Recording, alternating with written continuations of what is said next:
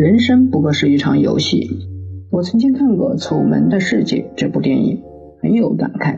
楚门是一个从出生就被别人设计好来参与一档真人秀节目的孤儿，他每天二十四小时都生活在摄影机的摄影灯光下。不经剪辑，直接播放给全世界的大众欣赏。所以，楚门的爸爸妈妈是假的，学校是假的，同学是假的，邻居是假的。基本上，他生活在一个影城里，这就是楚门的世界。当然，楚门本身不会这么觉得，他觉得他有自由，决定明天要去干什么。他起了一个自己不是很喜欢的女孩，但也是绝对出于他的自由意志。至少他自己是这么认为的。然而有一天，一些蛛丝马迹让他产生怀疑，觉得自己的生活有很多地方非常的诡异。最后，他终于找出真相，走出影城，开始了自己的新生活。其实，我们每个人的生活就像楚门一样，是被安排好的。你可以说是命吧，在一定范围内，我们可以自己做主。比方说，楚门一早起来可以决定穿什么衣服，不过走在街上。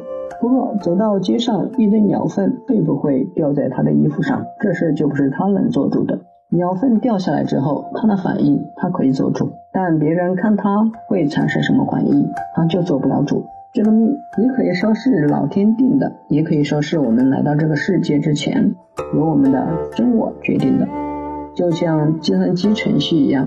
如果没有人为的因素去干扰计算机的运行，那它就会用某种模式永远的运作下去，你改变不了。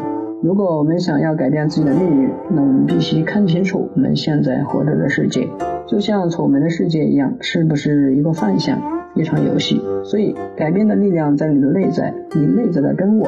关键就在于我们常常都觉得自己是命运的受害者，无法找到内在的力量去改变自己的人生模式。这就是在人生的大海中浮沉的众生相。很不幸，我也是其中一员。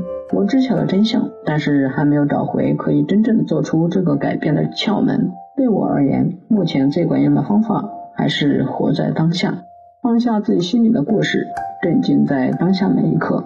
至少你的情绪不会起伏太大。如何镇静在当下？很简单，就是注意你现在正在做的事情。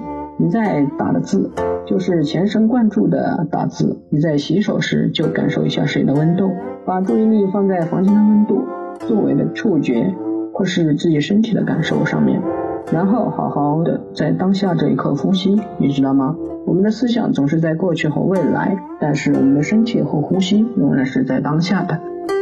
这样，过去的纷扰和未来的烦恼不容易侵犯你。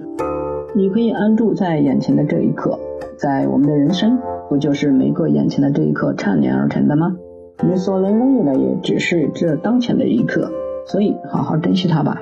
镇定的功夫是最有效的对付纷乱思想和负面情绪的武器，因为它可以帮助我们建立觉知，提升我们对事物以及自我的觉察能力。